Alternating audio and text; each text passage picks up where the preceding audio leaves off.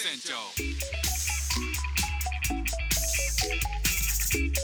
That's Singapore normal.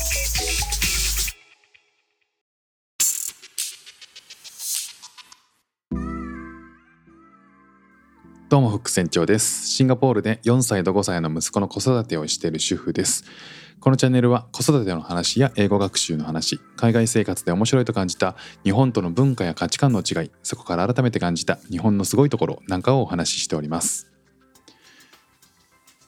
まああの皆さんもね急に怒りが湧き上がってきてもう自分を律せないっていう状況に追い込まれるっていうこと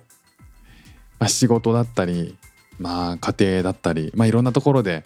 起きそうになることってありますよね。まあ、かくいう僕は子育てじゃないところで言うとそんなにブチ切れるような性格じゃないんですけど、あ、とは言ってもあのなんかどうしてもイライラしちゃうなみたいなことは、えーまあ、シンガポール来てからそんなないですけど、働いてる時とかね、えー、まあ、時と時々あったりとかしました。でまあ数年前、まあ、5年とか6年とかぐらい前に一時期アンガーマネージメントっていう言葉がちょっと流行りましたよね。あの怒りが怒りがパッと湧き起こるなと感じたら一回こう立ち止まって数秒数えようとカウントしようっていう、まあ、そういったねあのアンガーマネジメントっていう、えー、そういう仕組みを作った、えー、団体がいると思うんですけどまあその、えー、仕組みのことですよねアンガーマネジメントって。でまあそういったことがえー、海外だとですねあの実は幼稚園とかにその自分の怒りとかあの上がっちゃった気持ちをコントロールをすることってすごく大事なんだよって人生においてすごく大事なスキルなんだよっていうことを教えているんだっていうことが、えー、最近分かったんですよね。というのも息子がですねなんかこうスクール、まあ、幼稚園のことをいろいろ話してくれている中でこれがこういうものが、えっと、スクール幼稚園にもあるんだよっていう風に言っててなんかぬいぐるみかなんかかなとか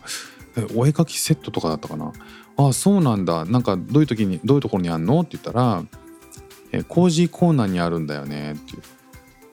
コージーコーナーってあの銀座コージーコーナーのことっていう。なわけないんですけど、まあ、僕ねあの東京住んでた時はもうめちゃくちゃコージーコーナー好きでしたけどね。あのことあるごとに行って、まあ、コーヒーちょっと高いんですけどまあ落ち着くんですよなんせあのビロード調のふかっとした椅子にね座って、まあ、そこ行ってもね結局仕事するんですけどそこにねノートパソコン広げあの開けてパチパチ仕事するんですよ。であのあったかいおしぼりを出してくれる店員さんがねあの来てあとあ熱いお茶を出してくれるんですよね。だまあコーヒーいらないからお茶と熱いおしぼりだけでいいっていうふうに思うんですけどまあそれはねあのコーヒー頼めっていう話なんで、まあ、コーヒーはしぶしぶ頼んでねあのあとはもう2時間ぐらい熱いお茶に粘るっていうのが僕のコージーコーナーの、まあ、好きなポイントですよね。でもそのコージーコーナー日本だとコージーコーナーって検索したら、まあ、コージーコーナーそれしか出てこないんですよ。あのあのワードが強すぎてコージーコーナーが強烈なワードすぎてそのカタカナを打ってもコージ銀座コージーコーナーしか出てこないんですけどもあの息子にそれを聞いて「あ cozy corner ってあるんだどういう時に使うの?」って聞いたらいなんか友達と喧嘩しちゃったりとかした時に、えー、そこのコージーコーナーに行ってなんか気持ちを落ち着かせるんだよねっていう風に言ってたんであなるほどなっってすごい思いました。コージーコーナーそっかあれ気持ちを落ち着かせるための特別なスペースなんだっていう。コージーっていうねあのくつろぎのスペースって角っていう意味ですけどそれがこう高ぶっちゃった気持ちを落ち着かせるために、えーあえて幼稚園が設けた場所でそこに子供がなんかこう喧嘩しちゃったりとかした時に行って、えー頭を冷やす気持ちを落ち着かせる場所なんだって思ったらすごい理にかなった場所を用意してくれてんだなって思ったんですよね。で検索したんですよこうコージーコーナーで。でそうするといろいろ出てくるんですよね。えー幼稚園のキンダーガーデンとかで、えーコージーコーナーで条件で検索するとどういうふうに各園がコージーコーナーを作っているかコージーコーナーの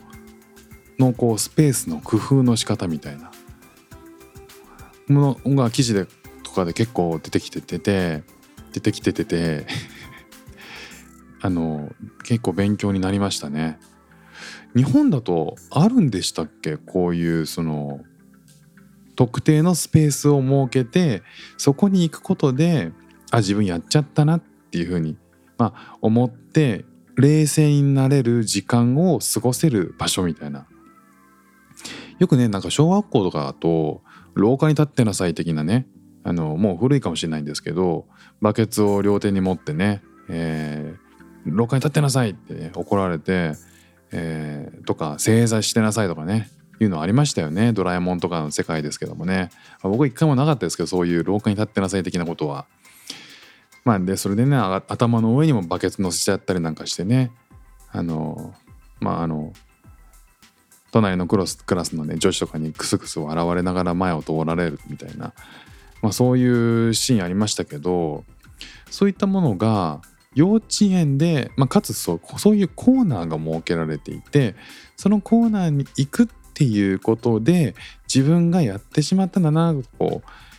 あの振り返る場所になるっていう。だからこうよくあることだし当たり前のことだけれども、ね、子供にとってはそういう言い合っちゃったりとか喧嘩しちゃったりするってことは当然のことだし当たり前のことなんだけれどもそれを、えー一旦落ち着いて、えー深呼吸して、えー自分をもう一回こう取り直す取り戻そうよっていうとあの落ち着かせようよっていうのが場面転換としてそういう場所があるっていうことってこうアンガーマネジメント自分の気持ちはをコントロールをしたり、えー振り返るっていう場所があることでそういうものだけどそれはコントロールしていくものなんだ必要なスキルなんだなっていうことを身につけるっていうことを環境で教えるっていうのはなんかすごいいいなと思いましたね。なんかだからうちの長男も次男も4歳と5歳なんですけどしょっちゅう喧嘩するんですよ。で、どっちも悪い時とかはもう結構ほっといちゃったりとかしてでまあお互いにあまあまりにひどかったら引き離したりとかっていう風にするんですけどでもやっぱこう反省する場所っていうのはあった方がいいなって思ったりしますねやっぱりね。まあ大人もそうですしね。なんかこうずっとそこの場所でカーってカッとなっちゃった状態でそのオフィスの中にいるといつまでたっても冷えないじゃないですか。だからちょっと外に出てとか場所を変えることで気分が変わるっていうでそこでコージーコーナーに行くのかっていうのはありますけど、まあ、そういうふうにこう場所を設けておくっていうこと。で場所が切り替わって気持ちが切り替わるんだっていうことをなんか子供の頃から意識しておく。っていうのはなんかこう幼稚園にコージーコーナーがある意味ってすごいあるんだなっていうふうに思いました。家にも作ろうかなって思いますけどね。なんかこう一角だけ、えーちょっと特別なスペース用意してそこに行くことでなんかこう気持ちを落ち着かせるグッズがあってっていうね。なんか学ぶこと多いですね海外のこともね、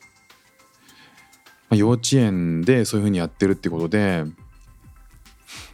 自分のね家庭でも取り入れてみたいなっていうふうに思いました。そんな感じで